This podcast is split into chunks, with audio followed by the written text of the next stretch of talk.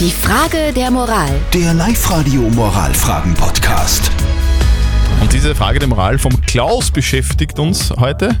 Den Klaus beschäftigt es schon ein paar Wochen lang. Er war nämlich mit einem Freund fort und dann haben die ein bisschen über den Durst getrunken und im alkoholisierten Zustand hat dieser Freund zum Klaus gesagt, du, wie wär's, wenn du in meiner Firma arbeitest, also bei deiner Firma kündigst, in meiner Firma anfängst, da kriegst du viel mehr Geld.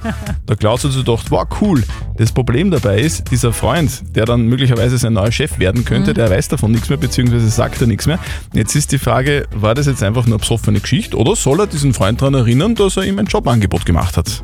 Ihr habt uns eure Meinung als WhatsApp geschrieben. Der Gerald zum Beispiel hat geschrieben, gerade weil die zwei Freunde sind, sollte er ihn ansprechen. Fragen kostet nichts und unter Freunden wird das nicht das erste Gespräch im Suff gewesen sein.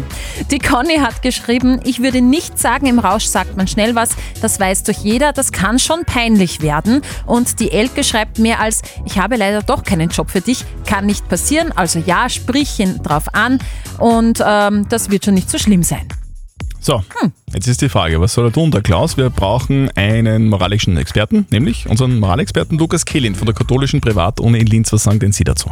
Versprechen ist zwar Versprechen, aber alkoholischer Zustand ist alkoholischer Zustand. Und dass eine Versicherung nicht so wörtlich zu nehmen ist, wissen Sie ja selber am besten. Insofern sollten Sie das, was er gesagt hat, nicht als Angebot oder Versprechen verstehen und daher auch nicht darauf bestehen. Doch wenn Sie auf der Suche nach einem neuen Job sind, spricht nichts dagegen, ihn auf Ihr gemeinsames Gespräch im illuminierten Zustand anzusprechen und ihn zu fragen, was er gemeint hat. Also wir fassen nochmal zusammen, Klaus. Es war ein äh, betrunkenes Gespräch und Ja. dementsprechend kannst du das nicht für bare Münze nehmen, was dein Freund zu dir gesagt hat.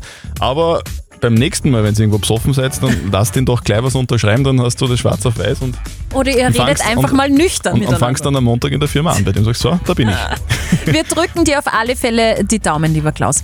Morgen gibt's dann eure Frage der Moral. Schickt sie uns rein als WhatsApp-Voice oder postet sie auf die Live-Radio-Facebook-Seite. Morgen um kurz nach halb neun gibt's eure Frage der Moral auf Live-Radio. Die Frage der Moral. Der Live-Radio Moralfragen-Podcast.